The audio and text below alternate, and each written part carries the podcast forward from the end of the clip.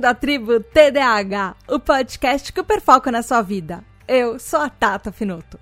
Esse é o podcast para você que é desatento, hiperativo e impulsivo e deseja descobrir mais sobre transtornos de déficit de atenção e hiperatividade. Essa é a nossa tribo, o nosso lugar para aprendermos juntos, sem julgamentos. Aqui também tem espaço para quem não é TDAH, mas quer nos entender melhor. Hoje nós vamos terminar de falar sobre TDAH e segredos de bastidores, no nosso episódio mais do que especial para comemorar os três anos do podcast. Yay!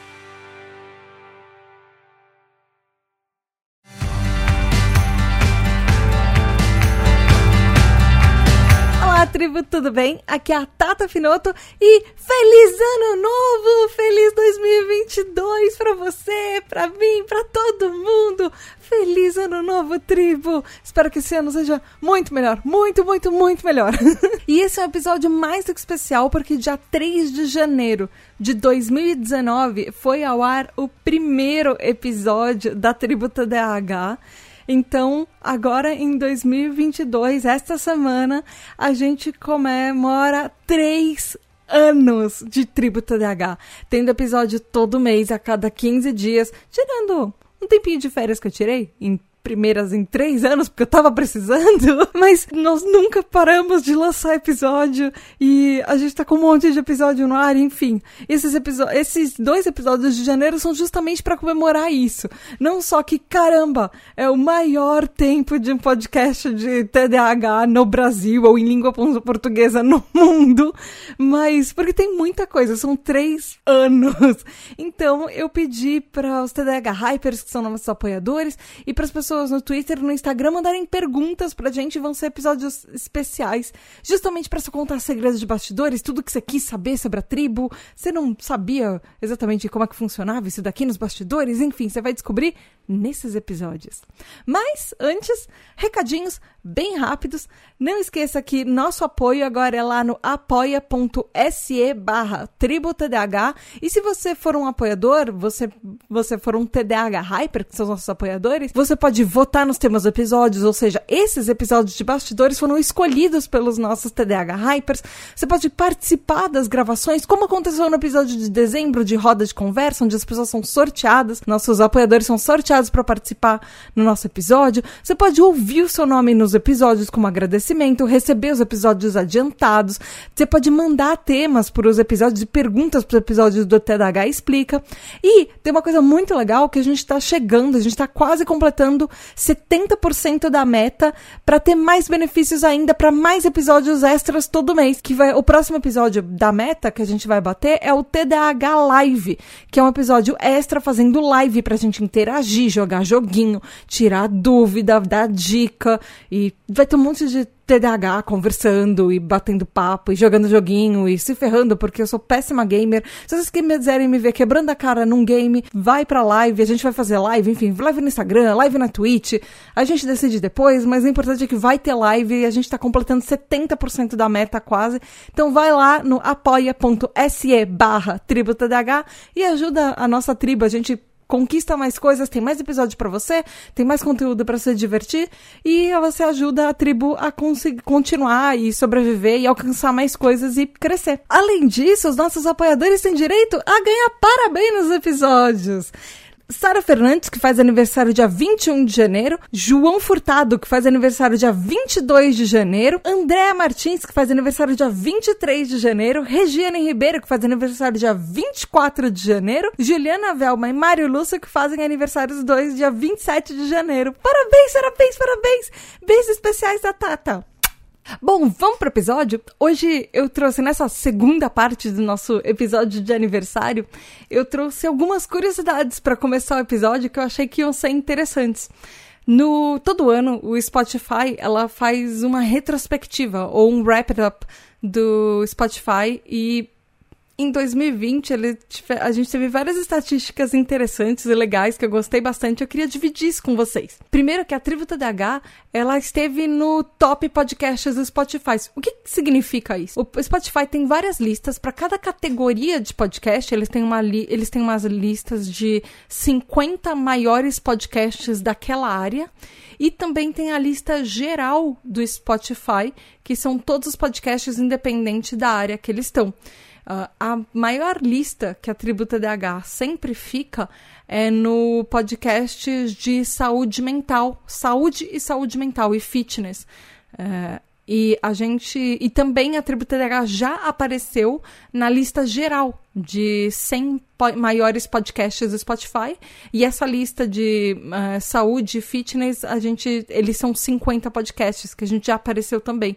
A estreia nos rankings do Spotify, da Tribo TDH, aconteceu no dia 16 de abril de 2020, logo na primeira metade de, do ano passado.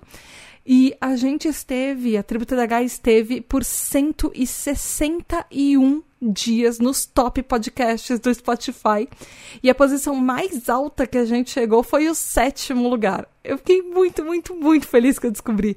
Porque isso literalmente é cada um de vocês que está aí do outro lado ouvindo um episódio. Você ouve o podcast e você de conta para as pessoas, e quanto mais gente ouve, significa que ele se torna mais relevante. Então a gente. A, a DH aparece nessas listas de maiores podcasts. Então, poxa, eu só. Assim, para você que está aí do outro lado, eu só posso te agradecer. Muito, muito, muito obrigada, porque uh, em 2021 você fez uma mega diferença na tribo TDH, em como que a tribo é vista e como que a gente consegue espalhar a tribo TDH e ser reconhecido por mais gente também. Então, isso não é uma conquista minha, isso é uma conquista sua. Muito, muito, muito obrigada por ouvir, de verdade. Uh, durante o ano passado, em 2021, eu lancei 1.716 horas de conteúdo. Foram 32 episódios só em um ano. Isso, assim, de, de, de janeiro a dezembro de 2021. Foi tudo isso que eu falei no seu ouvido. Uh, e o nosso podcast teve um crescimento de 365% em novos seguidores e 257 ouvintes únicos a mais. Então, assim, é muito mais gente que descobriu, um monte de mais gente que começou a fazer maratona, que começou a acompanhar os conteúdos. Além disso, comparado com 2020, 2021 eu publiquei 240 horas a mais de conteúdo comparado com, com 2020. Então, assim, é 240 horas a mais falando e fazendo podcast é muita coisa. Tirando que ele foi o primeiro podcast mais ouvido do Spotify em 2021 para 3 mil pessoas. Aquele top ranking de podcast, de qual podcast você mais ouviu no ano, 3 mil pessoas foi o, a Tributa DH. Isso é muito, isso é muito incrível. 300 pessoas ouviram a Tributa DH no Dia Internacional do Podcast, 140 pessoas maratonaram os três anos de podcast em 2021. 80 pessoas ouviram o podcast nos dias dos aniversários delas. Então eu tava junto com você no dia do seu aniversário. Uh, e assim, parabéns para você. Se eu não falei o seu nome é porque você não é um Tadaga Hyper, mas sinta-se abraçado se você tá ouvindo em algum momento um episódio no seu aniversário e 16 pessoas ouviram no ano novo. No, no dia do ano novo. As pessoas estavam ouvindo Tributa DH e gritando 5, 4, 3, 2, 1. Yay! Então, assim, feliz ano novo para você, se você tá ouvindo esse episódio no ano novo. Na verdade, esse daqui vai demorar um pouco para alguém ouvir no ano novo de novo, porque acabou de passar o ano novo, mas enfim. E aí, com tanto conteúdo lançado, uh, eu recebi uma pergunta da Bíblia Bueno, que é TDH Hyper, ela perguntou assim, se eu já pensei em escrever um livro da tribo TDH, que ela confessa que ela vive tentando resumir os episódios num caderno para consultar depois, e ela sempre pensa, poxa, podia ter um livro, um blog com tanto conteúdo incrível. E eu confesso que eu já ouvi de algumas pessoas isso, eu já ouvi de alguns amigos e familiares que eu deveria escrever um livro com todos os conteúdos de pesquisa da Tribo TDAH, mas eu mal dou conta de fazer o podcast, eu não conseguiria fazer o podcast e também escrever um livro. Então, nesse momento, é, é uma coisa que eu acho legal, eu acho interessante, inclusive eu acho muito curioso isso, porque meu foco na vida sempre foi escrever. Eu fui redatora publicitária por mais de 15 anos, eu sou uh, jornalista, eu, meu foco sempre foi escrita. Mas chegar para escrever algum conteúdo na hora de fazer uh, com relacionado ao podcast, eu não sei porque para mim é muito mais difícil, porque é muito mais fácil ler os conteúdos que eu organizo na pauta e só gravar.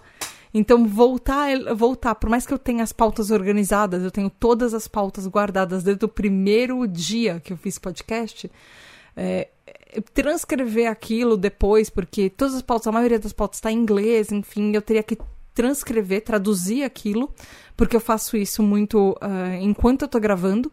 Eu leio as coisas em inglês e eu vou dos estudos acadêmicos e tudo, eu vou traduzindo e explicando as coisas que, que eu já estudei. Eu não sei, dá um pouco de preguiça. Uma hora eu acho que eu vou sentar e fazer. Mas eu não tenho planos, pelo menos para esse ano, para começar a fazer isso. Tem também uma pergunta da Marina Pullen, que é TDAH Hyper, se eu já pensei em abrir mão de algum episódio. Ou, ou por me tocar demais, por, hum, é, por ser alguma coisa meio íntima, ou por, uma, por ser um assunto que tá meio entroncado, arroba CallDivergent no Instagram perguntou se eu já me arrependi de gravar algum tema. Tiveram uns temas no começo do podcast que eu já pensei em abrir mão. É, teve um tema, na verdade, que ele, eu travei no meio da pesquisa. É, porque eu estava pesquisando sobre as três, os três tipos de TDAH, né? O tipo predominantemente desatento, o tipo predominantemente hiperativo e impulsivo e o tipo misto. E aí eu descobri umas pesquisas que falavam sobre sete tipos de TDAH. E aí eu parei no meio, e aí eu parei uma pesquisa e comecei a outra no meio do caminho. Aí eu parei essa segunda, falei, não, calma eu vou primeiro explicar o básico dos três tipos de TDAH para tentar depois entender como é que funciona aquele negócio dos sete tipos de TDAH. E por um momento eu achei que, que eles fossem começar a ser meio entruncados e eles estavam começando a ficar meio difíceis por esse desdobramento, mas aí eu segui em frente e publiquei um e depois eu publiquei o outro. Esse episódio dos sete tipos de TDAH até hoje eu não considero um, o melhor episódio, mas é um, por outro lado eu acho que talvez ele seja importante, porque é, um, é o primeiro episódio que eu fiz logo no começo, foi logo nos primeiros meses da Tribo TDH, porque é, eu acabei descobrindo durante as pesquisas do episódio que ele não tem comprovação científica. Então, por um lado, eu fico pensando, putz, eu publiquei um episódio sobre uma coisa que não era publicado cientificamente, não era comprovado, que era puro charlatanismo, mas por outro eu penso que é um episódio importante porque existe isso no TDAH também. E falar sobre coisas que não são é, científicas, que não são acuradas, que são charlatanismo, que a gente tentando tirar dinheiro de TDAH, uh, vendendo uma técnica que a pessoa inventou, eu acho que é importante falar sobre isso num episódio, apesar de estar tá dando palco para isso, mas porque eu nunca ouvi ninguém falando sobre isso e mostrando os problemas desse tipo de coisa. Então, eu acho, por um lado, uh, eu fico meio com o pé atrás desse episódio, por causa disso, por não ser uma coisa legal que fizeram, que fazem que tem, e que tiram uh, milhões de dólares em dinheiro de cada TDAH nos Estados Unidos por ano, que as pessoas estão tentando cuidar da saúde delas. Mas, por outro, eu acho que continua sendo um episódio importante porque isso acontece nos Estados Unidos, isso acontece no Brasil com um monte de gente, por exemplo, é, coach tentando inventar curas para TDAH é, que não existem, que não têm comprovação científica, inventando métodos que não funcionam, que funcionam para uma pessoa e acha que vai funcionar para todo mundo. Então, eu tenho acho que sentimentos dúbios por esse, nesse episódio por causa disso. Por um lado, eu sei que ele é importante, por outro, eu fico meio assim de ter gastado um tempo pra uma coisa que, poxa, podia ter um potencial tão grande de ser uma coisa interessante e no fim é alguém tentando se aproveitar do transtorno mental alheio. E aí, a arroba calldivergent no Instagram perguntou assim: já rolou alguma treta por alguma coisa no podcast? É uma coisa que, que aconteceu. Uh, algumas pessoas uh, já, sabem que a, a, que a Tribo TDH é uma marca registrada e algumas pessoas perceberam, que, que entraram recentemente, algumas pessoas provavelmente nem sabem disso, mas porque aconteceu que vieram me falar na Tribo TDH, um apoiador é, veio me falar, que tinha uma pessoa na, que fala sobre TDAH é, e tem um monte de seguidores e essa pessoa estava usando Tribo TDAH o nome, era uma pessoa que me conhecia, uh, que já tinha me convidado para fazer uma live, enfim, isso em 2019. E, e aí a pessoa, acho que em 2019 tava, que me conhecia estava usando o meu nome, Tribo TDH, uh, para falar com pessoas que seguiam ela, enfim. Uh, usando bem-vindo à sua tribo TDH, que é exatamente o que eu falo. E aí eu pedi para a pessoa parar. Eu fui por mensagem, fui no privativo, olha, chegou a mim essa, essa notícia, é, que você está usando isso, que está usando o meu nome, isso é a minha marca, isso é o meu conteúdo.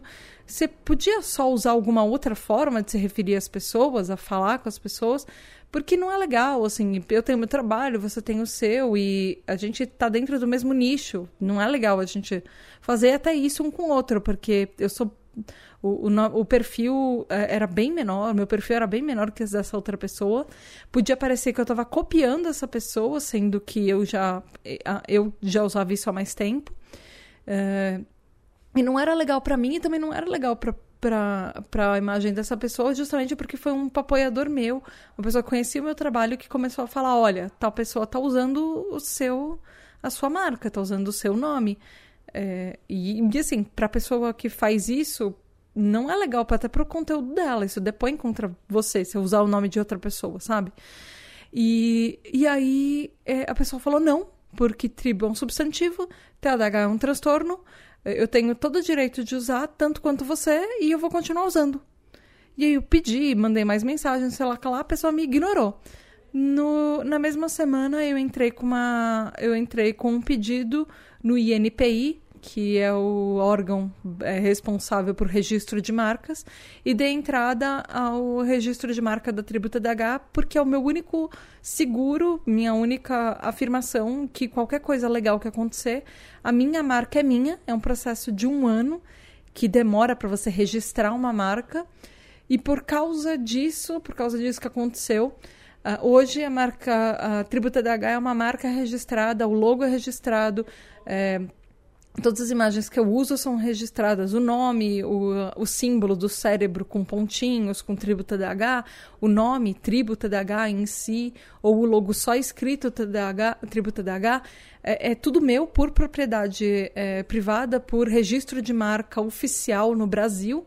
E qualquer pessoa que usar, eu tenho direitos legais de processar essa pessoa. E, e isso tudo começou, rolou por causa de uma pessoa que podia só ter parado de usar uh, o meu nome e resolveu que não, que não ia porque eu era menor do que ela. E hoje eu cresci bem mais, mas mesmo assim eu. Não foi uma coisa legal que aconteceu, me deixou muito estressada na época. Uh, já eu descobri já que já surgiram outros é, grupos e canais e coisas, ou perfis uh, de Instagram, por exemplo, que usam o meu logo ou que uh, criar um uh, canal de mensagem uh, com meu nome e que eu já tentei denunciar, eu já tentei entrar em contato, eu já tentei é, fazer com que as pessoas voltassem atrás, mas ninguém me respondeu. Uh, Instagram não fala que, que não é que a pessoa não está se fazendo passar por mim. Instagram não, não deu a mínima. Telegram, que onde teve um canal que, que apareceu, é, também não fez nada. Então, às vezes acontece algumas tretas desse jeito, de eu descobrir que alguém está usando a minha marca, o meu logo, uh, o meu nome, tentando ou se passar pela tribo propositalmente, ou talvez até uma homenagem, uma pessoa que quer começar um perfil e pega a primeira imagem que encontra. É, e, e isso me deixa muito estressada. mas infelizmente não tem muita coisa. Uh, e eu quero tentar não acionar a justiça judicial. Porque é uma dor de cabeça para outra parte, é uma dor de cabeça para mim. Se eu puder conversar, eu acho que eu prefiro resolver as coisas na conversa. Mas às vezes acontecem umas coisas assim. E isso me deixa muito desgastada. Assim como desde o começo da Tributa da H, eh, eu fazia artes de Instagram, eu fazia rote eh, roteiros assim do que eu queria na imagem e tudo. Uh, e eu já vi várias vezes as pessoas cortavam a minha imagem, tiravam o logo, eh, pegavam, tiravam, pegavam algumas informações das imagens do Instagram e colavam de outra maneira e copiavam na cara dura, recortavam só o centro da imagem e colocavam numa, num outro fundo eh, para plagiar o meu trabalho e uh, isso me deixa muito estressada. E todas as vezes que eu vi alguém usando as minhas, as minhas artes ou os meus conteúdos é, sem me marcar ou modificado, eu ia lá e, e pedia para a pessoa tirar. E, assim, para mim tudo bem. Não, quer postar? Tudo bem, posta, mas não modifica a arte, não é, dá o crédito, me marca na imagem, me marca no post, sabe? Uh, tudo bem você dar RT, mas pelo menos uh, você retweetar, por exemplo, mas não tira a sua print sem me, sem me marcar para um conteúdo que é meu, ou não, não recorta minha arte no Instagram e usa o meu texto que eu escrevi para você usar falando que é uma coisa sua e ganhar, é, no, ganhar, sei lá, seguidor e ganhar like em cima de uma coisa que eu deu maior trabalho para fazer, sabe? Isso às vezes me deixa muito estressada. Mas. E por, por sorte é, é cada vez mais raro isso acontecer. Na verdade, assim, no começo teve bastante, aí depois teve um tempo que uh, ficou calmaria, e agora, nesse, nesses últimos meses, está aumentando o número de coisas que eu tenho visto nesse, dessa maneira. Uh, e, e, o meu namorado fala: ah, é, é o preço de você ter um conteúdo que é conhecido. As pessoas vão tentar te imitar, vão tentar roubar as coisas que você faz. Mas poxa, gente, sabe, faz o seu, sei lá. Isso me deixa chateada, isso me deixa estressada. Uh, não é legal. e aí, é, Rafael DM, arroba Fidozeduermo, no Twitter, perguntou assim, falou que eu amo o seu podcast, mas, bem, eu tenho TDAH, então a frequência com que eu acompanho é muito menor do que eu gostaria. E aí ele falou que é, se pessoa, essa pessoa falou que se puder, conte alguma história engraçada que já chegou por DM porque por mensagem direta que deve ter várias. E aí eu vou aproveitar essa pergunta para também responder a, a, uma pergunta do arroba Arozendo Júnior no Instagram, que é se a Tributa TDAH mantém uma lista de profissionais que atendem adultos com suspeitas de TDAH. Porque a coisa que eu mais recebo em DM, gente, é, é. Você tem um especialista na minha cidade? É assim, eu posso dar uma resposta hoje que vai ser padrão para absolutamente todo mundo. O Brasil tem 26 estados, 5.568 municípios, mais o Distrito Federal. Eu não vou conhecer um especialista em cada cidadezinha do Brasil e mais outras cidades do mundo, porque tem outras pessoas de outros países que me perguntam também. É impossível eu conhecer uh, mais de 6 mil especialistas pelo mundo na sua cidadezinha. E, e assim, é antiético também eu nunca me consultei com aquele profissional. Eu não conheço aquela pessoa. Eu não posso recomendar um trabalho de uma pessoa que cuida da saúde que eu não tenho comprovação que ela é uma, prof... que é uma pessoa boa profissional, principalmente se ela atende o seu plano de saúde ou não. Uh, e já me falaram, poxa, Tata, faz um, uma lista de profissionais uh, da, da Tributa DH. Então, ok. Uh, existe uma lista Existe uma lista da própria ABDA, da Associação Brasileira de Déficit de Atenção, que uh, as pessoas foram lá e cadastraram, se cadastraram com, como especialistas por estado. Aquela lista está pelo menos há uns cinco anos desatualizada, porque depois nenhum dos profissionais que se cadastrou voltou. Então, é um, uh, fazer um cadastro um banco de dados dá muito trabalho. Eu precisaria ter gente que é, cadastrasse as pessoas ou abrir para profissionais se cadastrarem, gastar com ou, ou assim investir em publicidade para as pessoas descobrirem que tem esse serviço, depois é, ficar ligando para uma por uma dessas pessoas falando, olha, você ainda atende, seu endereço ainda é esse, eh, você ainda atende, aceita tais planos de saúde, seu telefone ainda é esse, você ainda é especialista em TDAH, então assim eu eu não posso recomendar porque é antiético. É, eu não conheço tantos profissionais assim. É, eu não poderia, assim, por eu ter um, um por, pelo podcast ser um serviço de saúde pública, eu não posso nem recomendar, eu não poderia nem recomendar o que eu uso, eu não recomendo nem a minha mãe, que é neurologista, sabe? Que eu confio no trabalho dela.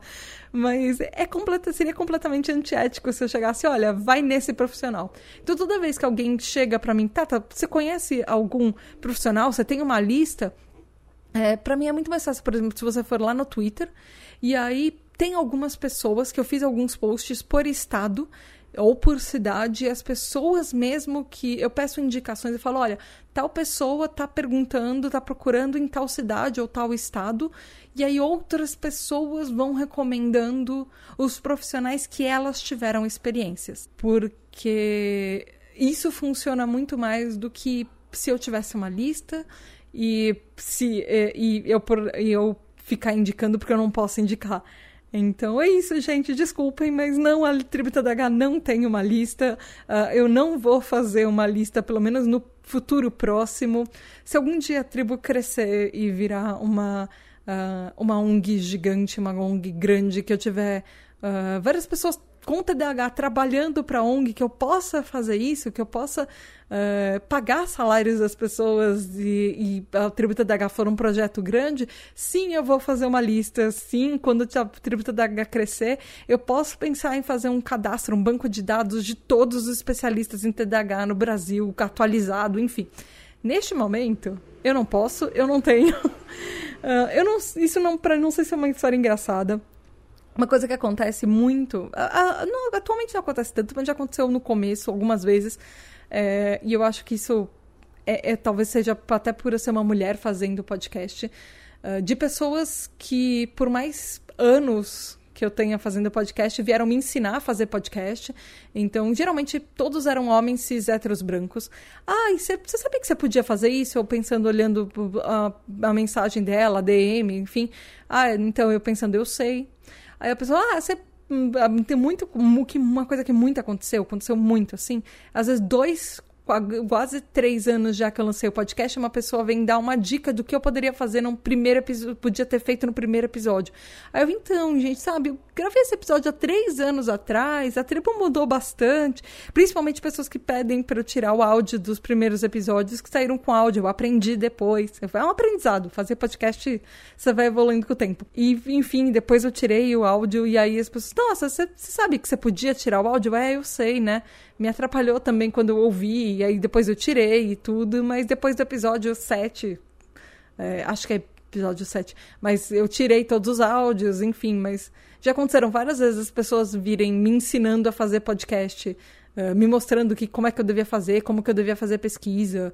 E eu tenho, assim, todos os, todos os outros podcasters, a maioria dos podcasters é, que eu converso, homens, nunca acontece a mesma coisa com eles. Nunca, nunca.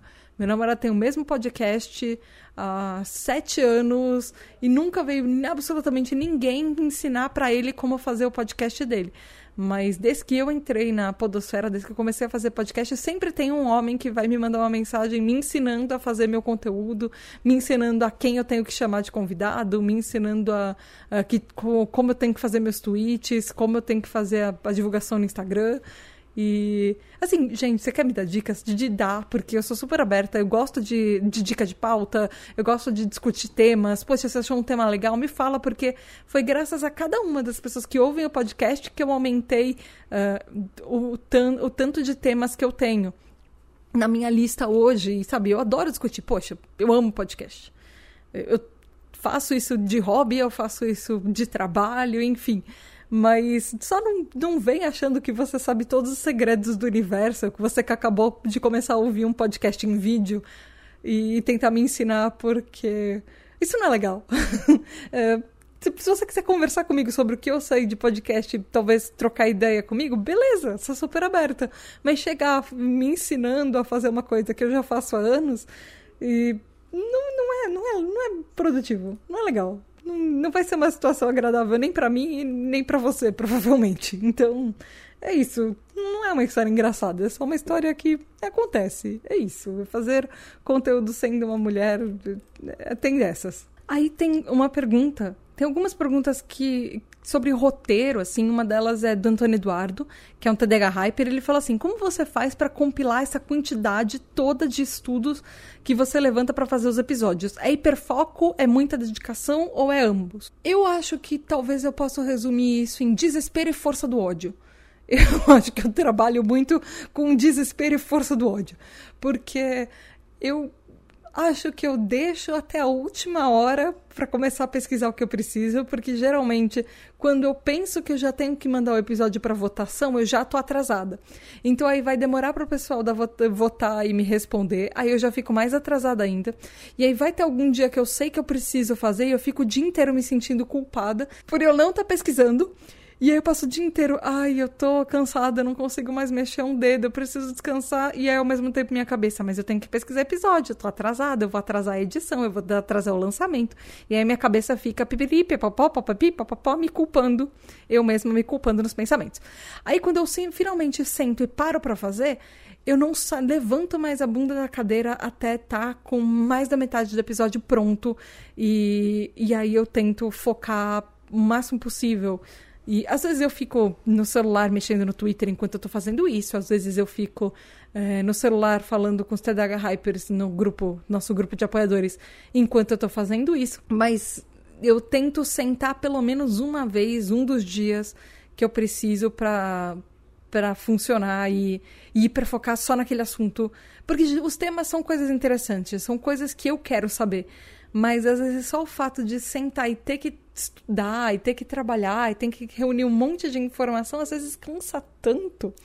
E aí, às vezes, eu, quando eu tô trabalhando, e aí eu falo, não, agora essa merda vai sair, e isso precisa sair, eu já tô atrasada, e aí eu começo no hiperfoco e na força do ódio, porque todo mundo, todo TDAH sabe que quando você tá com um prazo apertado, sobe uma força do ódio de agora essa merda sai, que é, é uma das forças motivadoras mais uh, produtivas que a gente tem. E não é porque eu desgosto da tribo TDAH, ao contrário, é o meu projeto, é o meu bebê, mas é aquele negócio de ou vai agora ou não vai nada, vai ou racha, e agora ou nunca.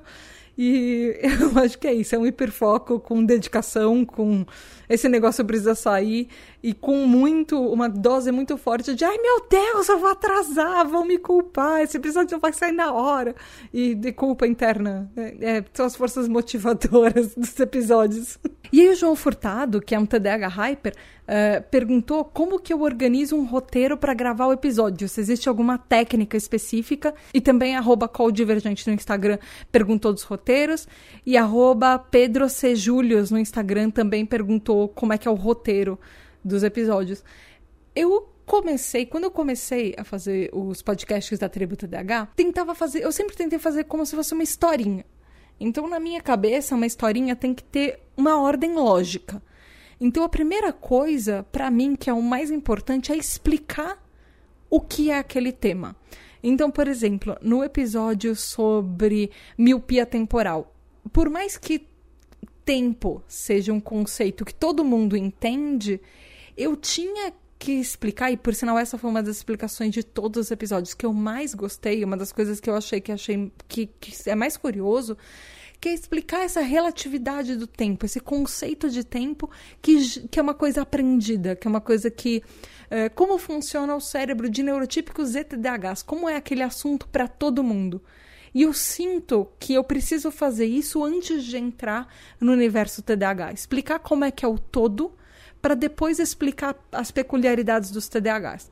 Aí eu reúno tudo que eu encontro sobre as particularidades dos, dos TDAHs.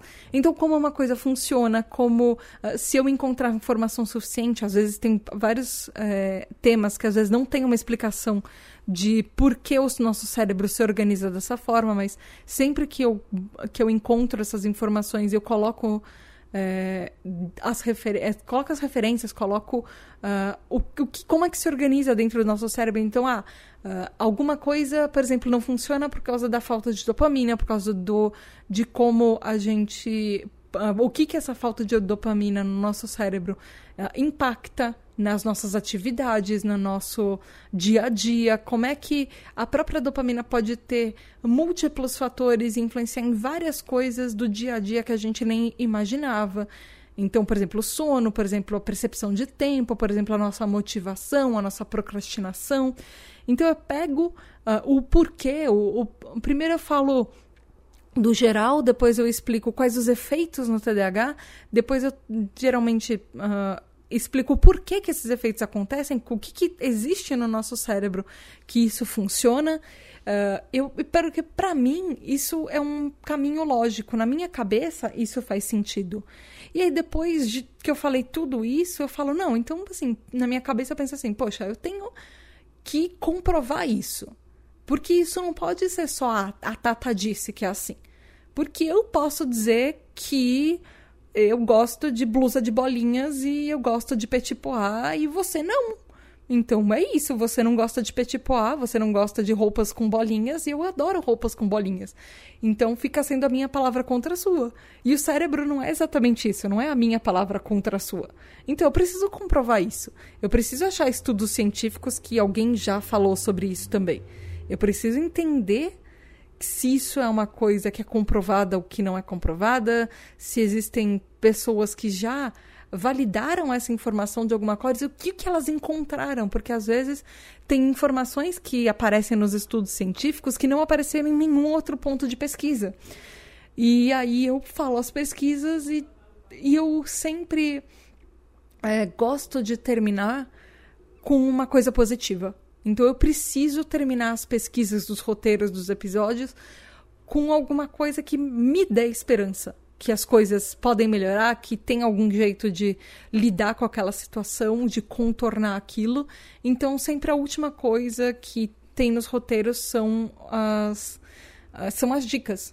Então, nisso eu faço um roteiro só. E aí eu divido em dois episódios Antes, a, a Tributa DH, é uma curiosidade, inclusive, quando eu comecei o projeto, eu falei, não, se vai ser um projeto fácil, vão ser episódios quinzenais de 20 minutos cada um.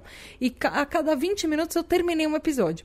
Aí eu comecei a entrar em vesperos maiores. Aí eu comecei a ver que o problema era muito mais embaixo. Que tem um monte de coisa para falar e um monte de informação super importante sobre cada coisa do nosso cérebro, cada coisa que a gente passa. Aí agora, atualmente, eu tô fazendo dois episódios de uma hora para sobre um tema só. Então eu divido esses roteiros, então fica uma parte dessa historinha, dessa desses achados em um episódio, geralmente a última parte são os estudos, que é um pouco mais árido, junto com as dicas, que geralmente é uma coisa um pouco mais é, divertida, um pouco mais leve uh, nos episódios. Então eu sempre, eu, eu sempre dividi assim, porque é meio que o, eu divido meio que no meio da ordem lógica da minha cabeça de como as coisas funcionam para eu entender o, o, processo de como uma coisa funciona, como que ela é e o que, que eu posso fazer com aquela informação depois. E tem umas pessoas que ficaram curiosas sobre a gravação. Por exemplo, Call Divergent no Instagram perguntou assim se tem algum local onde o podcast é gravado, tipo uma salinha especial, tipo um ambiente mais despojado, enfim. Uh, quando eu mudei para esse apartamento há dois anos, quando quase dois anos, quando meu namorado e eu decidimos uh, mudar juntos, uh, a gente começou seis meses antes uma reforma. A gente tinha um apartamentinho, tem um apartamentinho de eh, dois dormitórios, com uma sala, com uma cozinhazinha. E a gente já ia, ou quando a gente pegou o apartamento, ele estava na planta, ou seja, não tinha nem piso. Uh, não tinha nem tampa da privada, não tinha chuveiro, não tinha nada. Não tinha, literalmente, não tinha o piso nem luz. Então a gente já ia precisar fazer esse apartamento é, habitável. Então, um dos quartos virou quarto de visitas barra estúdio. Então tem os computadores do meu namorado que ele usa para edição, tem o meu o meu notebook geralmente fica lá e, e, a gente colocou na porta uma plaquinha, né, uma placa de acrílico, escrito gravação, que no interruptor da luz você consegue ligar, e aí ela acende uma luz vermelha, para dizer quando alguém lá dentro do quarto está gravando. Isso assim, anos e anos morando com, fa com família, gravando no próprio quarto, em casa, com família, você aprende, quando você é podcaster, que sempre vai entrar alguém da sua família no meio da sua gravação quando você está falando alguma coisa e começa a gritar que você está falando alto, começa a pedir para você parar de gravar, ouvir falar com você alguma informação completamente aleatória. E quando você já avisou 15 vezes que você estava gravando. Então, eu acho que todo, todo podcaster que começou a fazer conteúdo na casa dos pais uh, ou na casa da família já passou por isso de alguém abrir a sua porta com tudo, começar a falar com você e você no meio de uma gravação. E aí, por isso, meu namorado e eu, apesar de só nós dois morarmos aqui em casa junto com a, com a, com a minha gata, que por sinal o nome dela é Mitzi, é uma gatinha adotada. Ela era gatinha de rua, é uma gatinha preta, modelo sem raça definida, com olhinho douradinho. Ela é linda, ela tem 13 aninhos, é a coisa mais linda do mundo, enfim. E apesar de ser, só termos nós três aqui em casa, uh, é uma coisa que a gente encontrou, porque às vezes, por exemplo, um, tá, um saiu, o outro tá gravando, Uh, ou às vezes a gente quer falar um com o outro e não sabe se o outro está gravando ou está trabalhando só no estúdio enfim. E aí a gente colocou essa plaquinha. Então, sempre que a gente está gravando, a gente fica com as portas. É uma coisa importante, a gente fica com as portas e janelas fechadas para abafar ruído. Então, gente, vocês vão fazer uma noção como é gravar a Tributa DH no calor. Porque eu fico com porta e janela fechada. Uh, eu não posso ficar com ventilador porque a hélice de ventilador é, dá efeito da ruído no, no áudio, porque fica batendo vento. Eu tenho um ar-condicionado, então ele fica com ar-condicionado leve. É, na verdade, eu fico com ventilador leve para não ficar com muito frio no quarto, porque eu sou uma pessoa super friorenta. Por mais calor que esteja, se eu colocar ar-condicionado, eu vou ficar com frio. Então, é, inclusive, emendando, numa outra pergunta, que é, da, da que é dessa própria pessoa, call, arroba calldivergente no Instagram, perguntou se eu me arrumo para gravar ou se eu fico mais à vontade. Então, não, eu fico completamente à vontade. Eu geralmente é, fico de bermuda e top para gravar é, podcast, às vezes com uma regatinha, alguma coisa assim, porque é muito quente ficar falando durante duas horas dentro de um quarto fechado, com tudo fechado, uh, e eu sou hiperativa, então eu me mexo para falar. Enquanto eu tô falando e tô gravando o podcast, eu tô gesticulando para mim mesma. É uma cena meio ridícula. Uh, então, eu por isso, gente, que eu amo fazer podcast e eu não faço videocast, eu não faço uh, YouTube, porque eu fico, eu sou muito desleixada. Eu conto, se você me visse algum, eu não tiro nem foto da gravação, porque eu tô toda descabelada, desarrumada, gravando. Eu já gravei, nossa, eu já gravei na casa da minha mãe quando eu morava lá às três horas da manhã. Eu não tinha nada o que fazer. Eu falei: "Ah, eu tô com a pauta pronta, eu não preciso acordar cedo amanhã, eu vou gravar um podcast. Que hora? Sozinha às três horas da manhã." Então, como eu faço sozinha esse conteúdo, eu posso gravar o horário que eu quero. Às vezes eu gravo à noite, às vezes eu. Ah, faz tempo que eu não gravo de madrugada, mas às vezes. Esse episódio, por exemplo, eu comecei a gravar umas 8, 9 horas da noite. Já são umas quase 11 horas da noite. Eu ainda estou gravando, porque eu vou pausando enquanto eu gravo, para reler as perguntas, para ver se a, a pauta está em ordem. Então é isso, eu demoro horas para gravar um episódio que vocês ouvem minutos e eu fico mais à vontade possível porque não tá ninguém me vendo mesmo. Gravar podcast, vocês só estão ouvindo a minha voz, o importante é que a minha voz esteja boa. Inclusive, eu deixo um própolis do meu lado e geralmente eu saio que eu saio rouca de tanto falar. nos episódios. Não fale comigo no dia seguinte de uma gravação que eu não vou ter voz. E, inclusive, a mesma pessoa, call, arroba calldivergente no Instagram, é, mandou-se uma pergunta se tem algum ritual que eu faça ou que eu pense antes de gravar os episódios. 100% dos episódios eu penso, eu preciso gravar logo isso porque vou sair atrasada. 100% dos episódios. Assim, nos últimos dois anos e meio, porque tinham seis meses que, em algum milagre da natureza, não, mentira, porque eu me organizei mesmo. Porque eu me organizei mesmo, mas é, que eu não estava atrasada, mas todos os últimos episódios eu tô atrasada e eu penso, eu preciso gravar logo isso e eu preciso fazer logo isso. Porque é engraçado, eu, por mais que eu ame gravar podcast, é uma sensação muito diferente quando eu tinha uma equipe antes de outras pessoas com quem eu tô gravando. Então, chegar na gravação e era o momento que você ia falar com amigos e com outras pessoas. E aí eu ligava para gravar e falava: Nossa, que legal, você tá aí, como é que foi sua semana? Gravar a Tributa DH eu gravo sozinha. Então, é, para mim, uma das coisas mais interessantes que eu faço é a pesquisa. E por mais que eu goste de da parte de gravar, às vezes depois que eu termino a pesquisa, me bate um, uma bodeação, me bate um desânimo, que eu falo, ai, agora eu não quero gravar. Eu tô com preguiça de gravar e eu fico enrolando para abrir o microfone, para ligar o microfone no computador e gravar o podcast. Então, sempre sempre eu penso que eu tô atrasada e que eu preciso gravar logo e que eu preciso terminar isso o mais rápido possível para mandar para edição. Uh, não tem nada de um ritual que eu faço, de uma coisa que eu centralize a minha mente nem nada, é só eu só preciso conferir se tudo que eu de informação da pauta tá certa, se todos os textinhos uh, de introdução estão escritos, se todos os nomes de aniversariantes estão na pauta, se os nomes dos apoiadores estão uh, a, lista de apoiadores está atualizada, uh, e aí eu preciso gravar, e aí eu sento para gravar e é assim, do tipo, finalmente eu vou gravar e vai sair e eu espero que saia um episódio bom. E vamos nessa que eu preciso gravar. E não tem nada, não tem nenhum mantra que eu faça num respiro fundo. Eu. Ah, talvez, vai. Tal, talvez tenha alguma coisa. É uma dica que eu sempre dou pra, uh, pra gravação, por exemplo, de roda de conversa. É, talvez tenha um ritualzinho que eu faço que é eu preciso ir ao banheiro e ter uma garrafa de água do meu lado. Eu vou ao banheiro antes de gravar e eu tenho uma garrafa de água do meu lado. E, eu, e isso é sempre, 100% das vezes, porque basta você ligar um microfone que alguém vai querer ir ao banheiro fazer xixi. Então, isso é 100% das vezes, isso acontece. Então, antes de você abrir o microfone, se você ligar o microfone para você gravar, vá ao banheiro antes e deixe uma garrafinha de água porque sua boca vai ficar seca, você vai ficar tossindo, você vai ficar espirrando, você vai, enfim, você, sua, sua garganta vai ter uma hora que você não vai aguentar mais falar e é bom de tempos em tempos se hidratar e tomar aguinha, é bom. e feche todas as portas e janelas para ter o mínimo de ruído possível e se você puder não gravar num horário mais movimentado de trânsito no dia, é bom também. E aí, Gus, que é arroba Guga Hamel, no Twitter, perguntou assim: qual foi a coisa mais inusitada que aconteceu nas gravações do podcast? Já aconteceu algum perrengue grande nas gravações que pudesse ter cancelado algum episódio? É... E se, se isso aconteceu, qual episódio?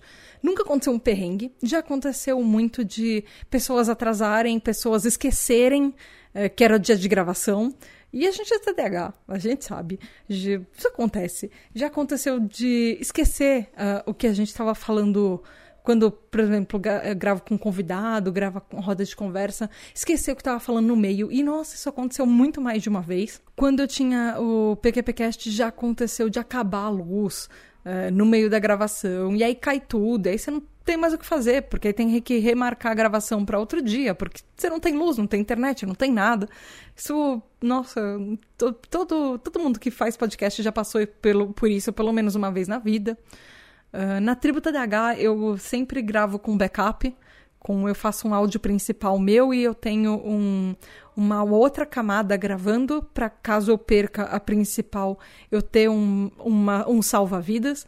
Mas isso eu aprendi porque na tribo da DH já aconteceu de uma pessoa, por exemplo, ter o microfone, toda a camada de áudio dela inutilizada e o meu backup salvou o episódio. Já teve um episódio da tribo, do PQPcast, na época do PQPcast, que foi, acho que um dos únicos que eu não participei é, porque é, muitos amigos foram gravar e eu não estava nessa pauta, não podia, porque eu tinha um compromisso de família na, no dia. E aí eles foram gravar e a, assim, aconteceu tudo que podia, o áudio deu errado, o áudio, metade do, do áudio per, se perdeu. E aí teve. Uh, eles tiveram que gravar de novo. Aí nessa outra gravação eu estava presente deu certo, então o episódio foi pro ar. Mas na tribo nunca aconteceu isso, por sorte, e porque eu sempre preparo 15 mil backups de tudo quanto é possível de dar erro para não perder camada, não, não, não ficar com qualidade ruim. Porque, nossa, tudo que, tudo que pode dar errado em podcast, algum dia, se você já se você faz podcast, algum dia isso vai dar errado. Então, esteja preparado o máximo possível, porque é tão frustrante você gravar um episódio inteiro e você perder aquele episódio inteiro e ter que regravar, porque as piadas nunca ficam engraçadas se você conta duas vezes. É, é uma coisa. E aí, uma coisa que tem acontecido é que, lembra que eu acabei de falar do estúdio? Então, neste momento, por exemplo, eu tô gravando na sala. Por que, que eu tô gravando na sala se tem um estúdio de podcast? Porque eu gravei o primeiro, o primeiro episódio, salvei o áudio, comecei a gravar o segundo episódio, uh, e aí o que aconteceu? Meu namorado me ligou para eu buscá-lo no trabalho, porque eu busco ele todo dia no trabalho. Então eu parei o episódio no meio, fui buscá-lo, e agora ele bonito tá lá no estúdio gravando live, enquanto eu, como eu que tenho um notebook e ele tem um computador de torre, ele está lá fazendo live enquanto eu fui movida para gravar na sala. Então isso é uma coisa frequente que acontece aqui. Eu tenho estúdio, mas 90% dos episódios no último ano eu gravei na sala. Por, por, mais que eu tenha um estúdio preparado para isso, eu não tenho tempo. Eu devia ter uma agenda na porta do estúdio, assim, falando o horário de gravação da Tata, meu horário, eu preciso usar esse. Eu tenho dois episódios para gravar por mês e eu não consigo horários para gravar por mês no, no estúdio. É isso, eu preciso me organizar melhor, talvez, ou brigar por mais pelo estúdio. Mas coisas que já aconteceram na de perrengue, assim, foi uma vez aconteceu no feed que feed assim é um link que onde o seu podcast é publicado e ele distribui para todos os agregadores, para todos os players de podcast. E aí aconteceu que os códigos fontes do podcast, quando ele era publicado, ele deu algum problema do site para ele abastecer e distribuir todos os players de podcast. Então, por um por algum motivo, ele deu problema no código. E aí eu tive que descobrir o que, que aconteceu. E foram meses. E as pessoas estavam perguntando se eu tinha parado de publicar, mas eu continuava toda semana fazendo episódio. Aí eu tenho um amigo, inclusive, que é o Rodrigo Bamondes. E, e o Bamondes é uma pessoa incrível. Ele tem um projeto no Twitter chamado Pode Ajuda WP, que ele ajuda podcasters é, e ajuda pessoas que fazem podcast que têm sites no WordPress é, para resolver problemas tipo esse. Então ele me ajudou a descobrir que o problema era um espaço no código de programação que não estava abastecendo os uh, uh, as coisas uh, do podcast, assim, não estava abastecendo, por exemplo, o Spotify não estava indo para o Google Podcasts, para Apple Podcasts, não estava indo para o Disney, não estava indo para nenhum lugar, para nenhum dos players. Então ele conseguiu me ajudar no código e, nossa, foram alguns três meses que eu fiquei tentando quebrar a cabeça. Eu, eu fucei no site inteiro para tentar descobrir, eu não descobria e e aí o Bamondes me ajudou. Gente, o Bamondes é uma das pessoas melhor, melhores pessoas do universo, porque, nossa, ele é, é muito salva. Ele é muito salva-vidas em coisas de, de programação. E se o seu podcast deu um problema e você não consegue descobrir, Bamondes provavelmente vai ser o gênio que vai conseguir entender o que, está acontecendo, sabe? E aí tem o perrengue do PicPay, que foi por isso que eu saí do PicPay, que eu fiquei só com Apoia-se. De... Porque o PicPay simplesmente, para algumas pessoas, ele parou de mandar o boleto. E as pessoas nem sabiam que elas estavam 3, 4, 6 meses sem pagar. Uh, porque o PicPay não mandou o boleto, não descontou da conta. Uh, eles. Hum, aí, se você ia fazer uma. voltar a pagar uma coisa que você já pagava, ele duplicava a sua conta, então tinha gente que estava com quatro perfis diferentes no PicPay, porque ele conta como se fossem pessoas diferentes, se você para de pagar e volta. É, a fazer contabilidade daquele. Era uma planilha de Excel que ficavam com nomes repetidos, era horrível. E até hoje eu estou tentando resolver o problema do PicPay porque ele é péssimo para você fechar conta, para você tentar bloquear, porque eles ele fala que a partir do momento que ainda tem um apoiador, ele não pode fechar sua conta, senão você, perde o dinheiro que tem lá, e ele não vai te restituir esse dinheiro, mas ele também não pode bloquear pessoas a entrarem, e ele não pode expulsar as pessoas de lá. É, é um problema. O PicPay. Não, não façam apoio no PicPay. A taxa dele é menor. A taxa do Apoia-se é a maior do mercado, infelizmente. E a, Apoia-se me tira 13 a 14% do, de cada pessoa que me apoia. É, eu perco 13 a 14% do dinheiro que as pessoas me dão. É, mas mesmo assim ela é bem melhor como plataforma do que os 2% que o PicPay me cobra por, por apoio, porque nossa, gente, é muito trabalho o PicPay. PicPay só depois de um, de um tempo para cá ele só dá problema. Ele começou a expulsar pessoas de apoio que elas nem sabiam. É, nossa, é um perrengue, muito, muito perrengue. E eu também, mudando de assunto um pouquinho, eu, eu recebi algumas perguntas sobre edição. Eu não sei se é assim que escreve, é JuCKXS. No Twitter perguntou quem edita os episódios. A pessoa que edita os episódios é Andrei Matos. Eu já falei dele no episódio anterior. Procurem arroba Andrei com Y, Matos com três T's, tanto no Twitter quanto no Instagram. Ele é uma pessoa incrível. E ele, principalmente se você gosta de futebol, ele é jornalista esportivo, mas ele fala sobre várias coisas, ele fala sobre várias coisas nerds e também. E ele é uma pessoa incrível, ele é um editor fantástico, ele faz coisas que. Cara, ele, não, ele, ele, ele funciona com os meus prazos, então eu não, não posso falar nada. Eu só tenho que agradecer ao Andrei, porque Amor, eu te amo, você faz milagre. Você faz muito milagre, principalmente com o prazo que eu te entrego. Às vezes você faz. Não sei, o Andrei tem uma máquina de viagem no tempo, porque o prazo que ele entrega o episódio com a quantidade de horas que eu demoro gastando, eu não sei como é que ele faz isso para que eu lance o episódio no dia, sabe? É, é, é nesse nível. E aí tem uma pergunta do Antônio Eduardo, que é um TDH Hyper, que ele falou que ele queria ouvir o próprio Andrei falando sobre como é editar um podcast feito por uma pessoa TDAH. Se é diferente dos outros trabalhos que ele edita, dos outros trabalhos que ele faz. Porque o Andrei, ele é, ele é editor profissional, ele, ele não edita só a tribo TDAH, ele já editou para mim o PQPcast e ele edita profissionalmente é, para uh, a rede de TV que ele trabalha é, ele edita vídeos, ele já editou o podcast, já edita de vez em quando podcast para eles também. E ele edita o outro podcast, porque ele tem um podcast, inclusive ouçam é, Dudecast, o The Dudes Podcast, que é dele. Ele faz há sete anos esse podcast. E essa eu não posso responder. Antônio, essa quem vai te responder é o Andrei. E eu falei para ele colocar um áudio nesse episódio. Então, Andrei, essa é com você. É daí, Andrei?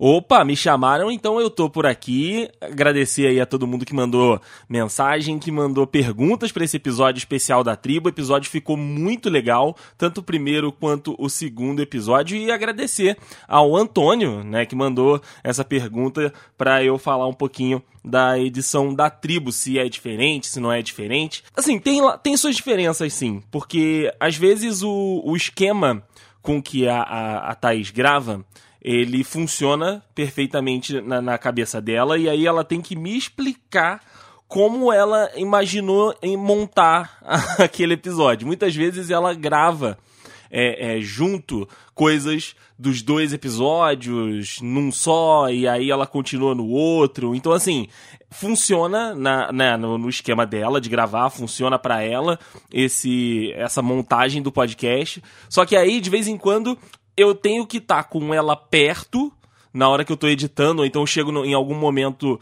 de, que eu tô cortando eu falo, ih, não, peraí, eu acho que isso não é daqui, isso é do outro. Isso, é, tá, esse aqui eu tenho que tirar. Aí eu, eu, eu a chamo, né, eu chamo ela para ficar perto de mim e falar, ah, tá, beleza, me ajuda aqui, vem junto comigo, porque às vezes ela deixa o recado no episódio e mesmo assim para mim não encaixa, sabe? Mesmo assim para mim não faz sentido. E aí eu chamo ela para ela me explicar para que eu é, monte do jeito que fique do jeito que ela imaginou, né? Porque é ela quem faz a, a, a edição, a, a, né, a, montagem do programa, ela que faz o roteiro e tudo. Eu só tô aqui para deixar tudo né, do, do jeito que vocês ouvem.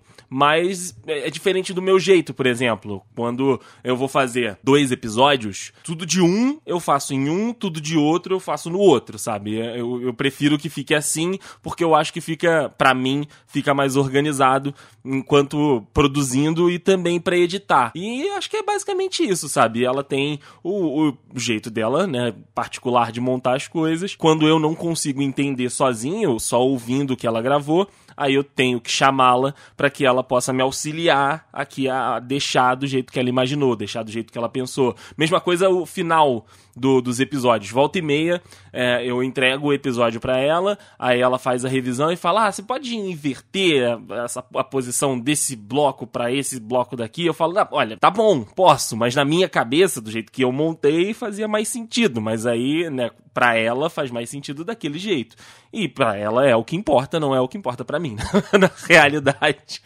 Mas é basicamente isso. Mas de resto, a, a edição da, da tribo é, é, tranquila. Já teve momentos né, mais complicados, né? Porque assim, quando a gente tem é, convidados, quando a gente tem pessoas de fora, a gente enfrenta. Não é um problema, mas a gente tem uma situação que eu não sei qual é o equipamento das outras pessoas, eu não sei qual é a condição de gravação das outras pessoas, então, assim, acaba dando um pouco mais de, de trabalho né, nesse sentido. E tem. É, teve uma coisinha ou outra que acabou é, acontecendo. Não foi na tribo, mas foi num, num, num episódio que eu editei para ataque e eu tive que tirar uma pessoa do programa porque deu algum problema e aí o ela não tinha o backup e a, a, camada dela que ela tinha gravado, tipo, tinha gravado 10 minutos só. E aí eu tive que. Aquela pessoa nunca esteve naquele programa, mas foi pro PQP, não foi pra, pra tribo. Mas, enfim, já aconteceu também de eu ter que tirar uma pessoa de uma das gravações. E em relação que ela falou agora há pouco também do, do estúdio, se, se, se ela conseguisse, né, é, é, organizar melhor o tempo, ela conseguiria gravar muito mais no estúdio, porque eu só uso o estúdio à noite, ela tem durante o dia todo para gravar. Então é uma situação ela tá ouvindo eu gravar aqui, tá gritando de lá. Mas é basicamente isso. Eu tenho a noite no estúdio, só a noite. Tá bom, são todas as noites. Mas eu tenho só a noite no estúdio aqui de casa e ela tem todo o dia, durante o dia, para gravar. Mas enfim, é, são coisas legais que a gente passa aqui produzindo conteúdo para vocês. Gente, um beijo, já me alonguei demais. E continuem ouvindo a tribo, continuem apoiando a tribo. Se você não é um apoiador, vai lá no apoia-se, apoia.se barra tribo porque é muito bacana ver essa comunidade, é muito legal ver as pessoas, a vida das pessoas mudando com o podcast e o podcast sendo essa via de ajuda. Então eu faço esse convite aí para vocês, se não é apoiador, vai lá e se torna um apoiador porque tem coisa muito legal no grupo, tem, enfim, tem os eventos que a Tá faz, tem os encontros que ela faz e as pessoas que estão lá, eu acho que fazem valer muito a pena, tá bom? Um beijo para vocês, feliz ano novo e seguimos aqui com a programação normal. Vai daí, Tata, agora é contigo. Bom, voltando aqui, depois do áudio do Andrei, e tem uma última pergunta que foi do Antônio Eduardo, que é um TDH Hyper, nosso TDH Hyper, ele falou assim: já que é um episódio especial, seria legal falar o nome de todos os apoiadores atuais, todas as pessoas que já te auxiliaram no backstage, nos bastidores do programa, quem já participou de episódios, pessoas que já apoiaram a tribo em algum momento, mesmo que elas tenham parado. Então, eu tenho algumas pessoas que eu tenho que agradecer é, que além do Andrei, que vocês acabaram de ouvir, a ele, eu tenho que agradecer a Natália Matos, que ela faz as artes da capa e no começo do podcast ela fazia as artes do Instagram. É, ela que fez o logo da Tribo TDH, ela que fez tanto o logo original quanto esse logo, é, que é o mesmo logo, só que com o Rzinho de marca registrada. E as artes, por exemplo, a arte de cabeçalho do Twitter foi ela que fez também. A, a Ana é uma designer fantástica, ela é maravilhosa, ela tem artes incríveis. E, inclusive, a Ana, se vocês quiserem seguir o trabalho dela e você gosta de plantinhas, ela tem um Instagram novo, chama Clorofans, que é para falar de plantinhas, então apoiem a Natália lá.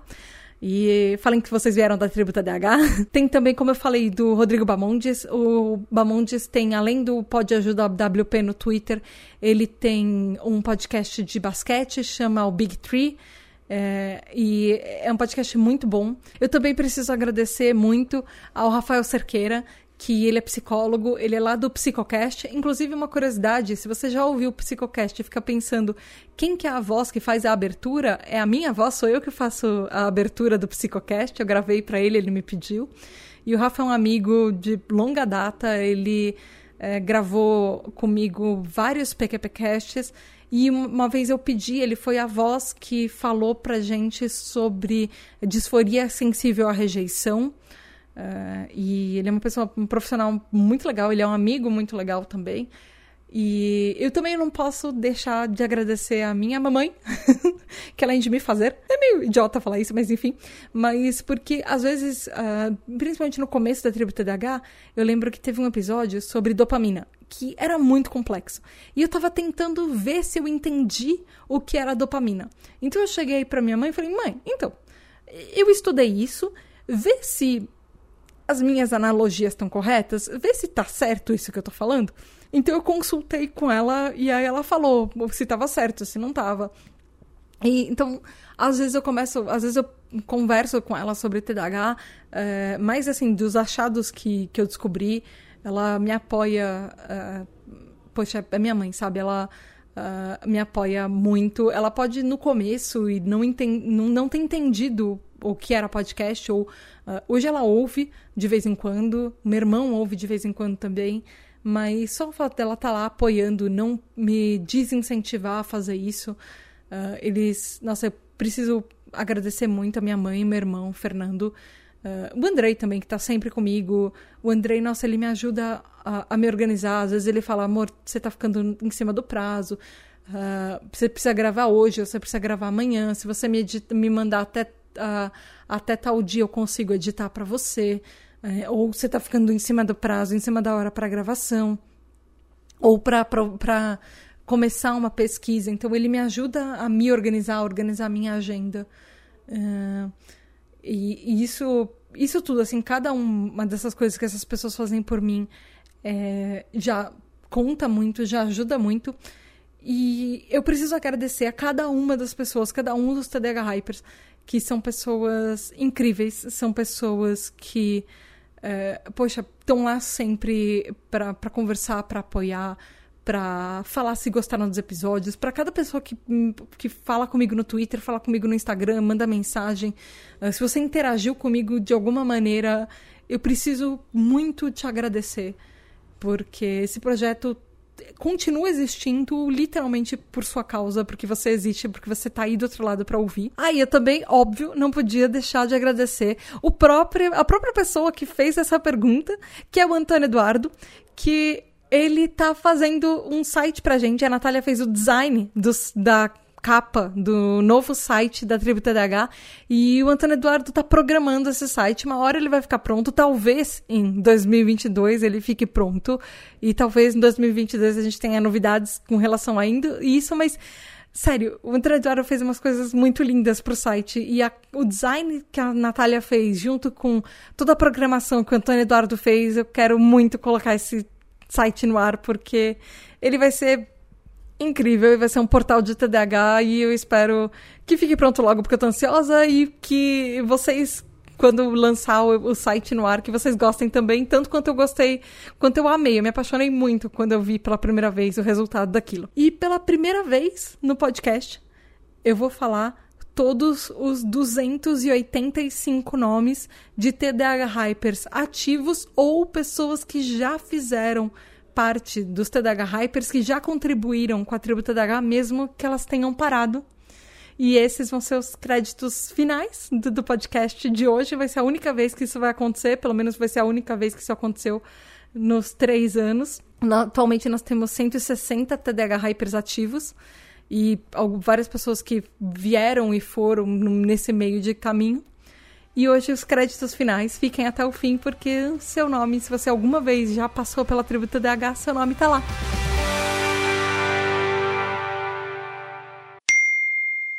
Oi, meu nome é Aline, eu sou do Rio de Janeiro uh, e em breve vou me mudar para São Paulo. Eu trabalho com ilustração e com design gráfico. E, bom, eu descobri a tribo TDAH o podcast no um pouco depois do início desse ano, é, que foi quando eu estava começando a pesquisar mais sobre TDAH, porque eu já tinha um pré-diagnóstico do psiquiatra, mas eu ainda não tinha começado nenhum tratamento, e foi quando eu comecei é, tratamento com medicação. É, e aí, pelo Twitter, alguém me indicou o, a tribo TDAH, e aí eu comecei a ouvir e realmente comecei a me identificar muito, absurdamente, cada vez mais. E, e assim, uh, vários episódios me ajudaram muito a me conhecer né, de novo, porque quando a gente, quando a gente finalmente né, é, tem o um diagnóstico, a gente passa finalmente a nomear uma coisa que a gente sempre pelo menos no meu caso foi isso, né? Que a gente sempre é, entendeu e sentiu como sendo diferente, mas a gente não sabia ainda nomear isso. Então a tribo me ajudou demais nesse processo de, de auto-reconhecimento. Uh, e assim, além disso, a comunidade, né, dos apoiadores da, da tribo. Eu me tornei apoiadora da tribo e conheci várias pessoas muito legais, assim, é uma comunidade incrível que está sempre é, de braços abertos para acolher e para não julgar e tá todo mundo passando por perrengues semelhantes e a gente se apoia e se ajuda e, e, e assim algumas pessoas que eu tenho certeza que vão ficar na minha vida para sempre assim é, já tem assim minha vida é, é muito antes e depois da tribo sabe? A, AT DT e, e além disso tudo, ainda foi é, no momento, né, nessa, nessa loucura toda de isolamento, de sai vacina, não sai vacina, e, e de todos os perrengues que, que a gente está vivendo nessa na pandemia e tudo, assim, foi muitíssimo importante, assim. Eu, eu falo que a tribo TDAH salvou minha vida e não isso não é um exagero, sabe? É, eu tô aqui, tô de pé, tô, tô seguindo minha vida e eu tenho muito a agradecer à tribo e a todo mundo, né? Não só a Tata, como a, principalmente a Tata, mas assim, a todo mundo que, que participa da tribo e que apoia, porque vocês são, assim, fundamentais na minha vida, agora e para sempre. Um beijo grande. Apoie a tribo. Ouçam a tribo. Oi, meu nome é Marina, eu sou de São Paulo. São Paulo, São Paulo. E aí, respondendo a pergunta qual que foi o impacto na minha vida, eu acho que foi reconhecer em outras vozes alguns comportamentos meus, né? Seja ouvindo o podcast como participando da comunidade do TDAH Hypers. Assim, e ao reconhecer em outras falas e não perceber tanto que um S, né, como, olha, isso não é o que eu pensava, né, de achar, sei lá, que é algo que é emocional, falar um exemplo, né, que é algo, achava que era algo emocional quando na verdade é só sobrecarga de estímulos.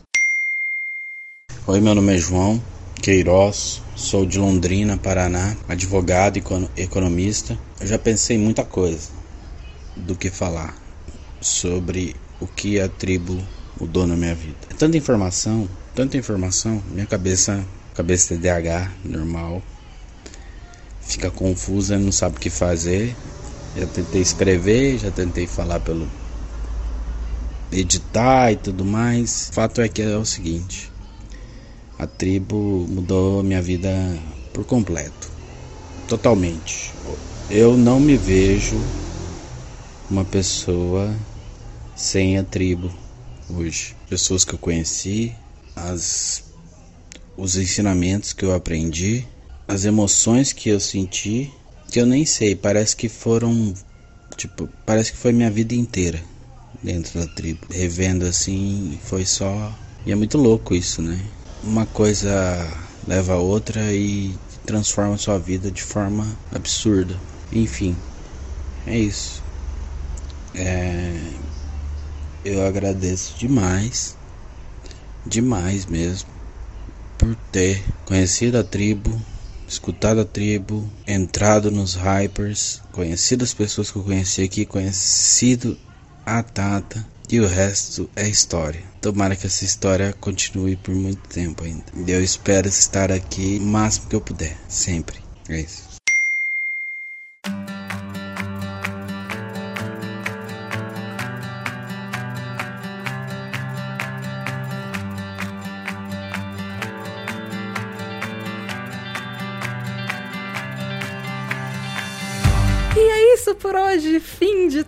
Anos de aniversário, fim do nosso mês de aniversário da Tribo TDH. Yay!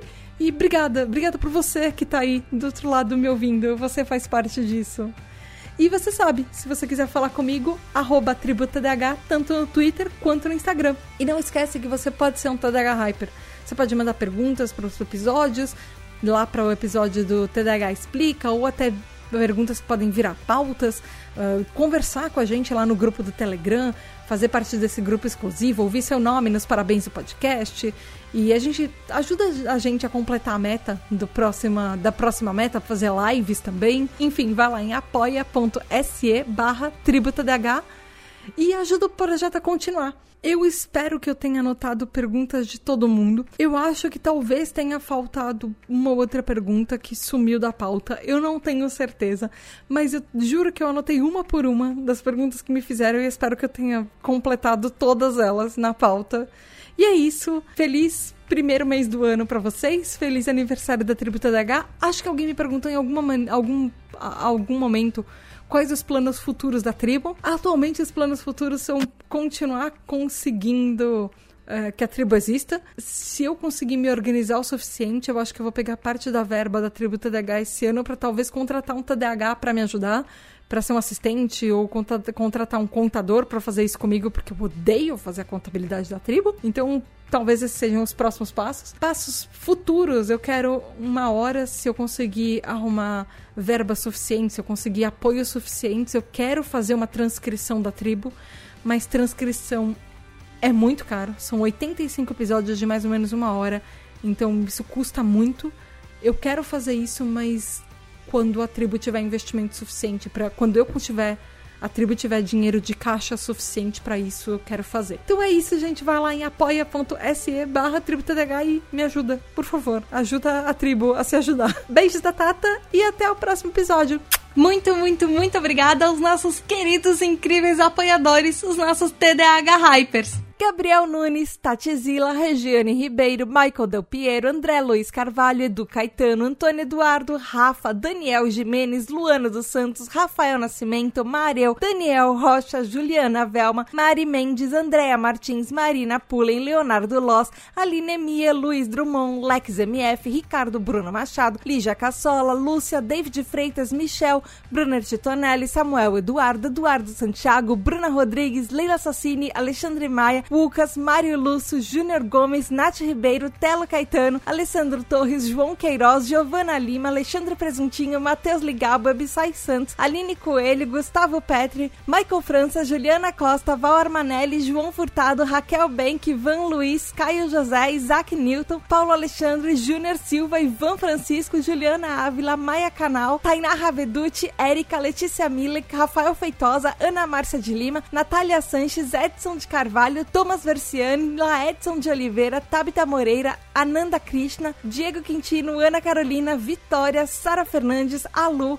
Saulo Valori, Madu Silva, Roger Lima, Julia Nagli, Ju, Matheus Braga, Marcos Carvalho, Rafael Barreto, Gabriele Varão, Alina Yumi, Michel Calor, Juliana Oliveira, Jason Silva, Narcisa, Regis Nazi, Anderson Caires, Nia Lulier, Beto, Jéssica Leme, Orlando Gomes, Mozart Sodré, Maia de Godoy, Tali, Felipe Horácio, Michele, Demi, Victor Troc, Felipe Rocha, Juliano, Melino Urquizaz, Bíblia, Ferboni, Roberta, Lucas Ferreira, Maria Reis, Ana Rodrigues, Graziela de Godoy, Renato Merino, Luiz Ferreira, Raquel Romani, Caio Bolansoli, Vitor Lemos, Giovana Primon, Lígia Weber, Marília Lemos, Joyce Regina, Keila, Angélica Castro, Ellen, Tieli, Angeli, Lucas, Sara, Marina, Rebeca Jatobá, Gabriela Monteiro, Arthur Cantarella, Gil Pedrosa, Bruna, Jéssica, Isabela Farias, Ana Carolina Jansen, Juliana Souza, Fábio Brunetti, Raquel Moraes, Juliana Cano, Júnior, Fernando Emílio, TH, Zaya, Mariana de Oliveira, Ramon Andrade,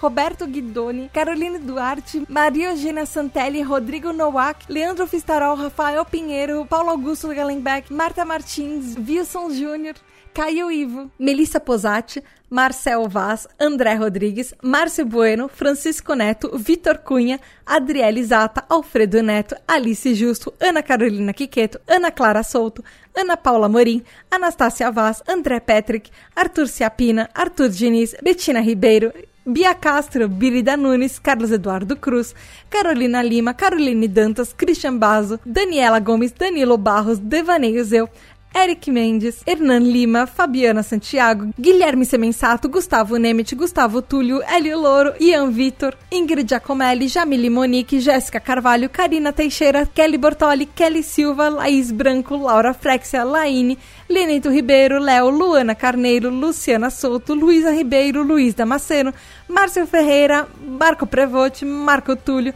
Marina Granado, Matheus Marino, Mila do QAR, Nath, Nix, Paula Pagan, Poli Valamiel, Rafael Mendes, Rafa Viana, Ramon Costa, Richard Van Basser, Shirley Gonçalves, Thalys Sanderi, Tibério Dantas, Vanessa Hack, Vitor Badolato, Vitor Andrzejewski, Vivi Lemes, Wellington Ribeiro, Paloma Ribeiro, Eduardo Rodrigues, Luiz Ramos, Rubens Alencar, Grace Fernandes, Júlia Salles, Pedro Henrique Moreira, Cássio Plácido, Leandro Botássio, Rafael Patriota, Luan Lima, Silvia Costa, Leonardo Cume, Elida Antunes, Vanessa Mebos, Jonathan Pierre, Robinson Alves, Paulo Nascimento, Gabriel Cardoso, Kleber Barbosa, Guilherme Casseri, Fábio Miranda, Bianca Colares, Rodrigo Azevedo, Domi Douglas, Wagner Sabado, Dus, Gabi, Pedro Gato, Gabriel Capchac, Bruna Souza, Thiago Augusto, Poliana Moraes, Kleber Moschini, Pedro Amparo, Karina Coutinho, Karina Coutinho, Cleiton Sasaki, Carol Machado, Natália Andrade, Eliane Moraes, Erlon Carvalho, Werenson Júnior, Rodrigo Rabelo, Juliana Cavalcante, Amauri, Ana Cláudia Espíndola, Otávio Ferreira, Marilda, Júlia Castrup,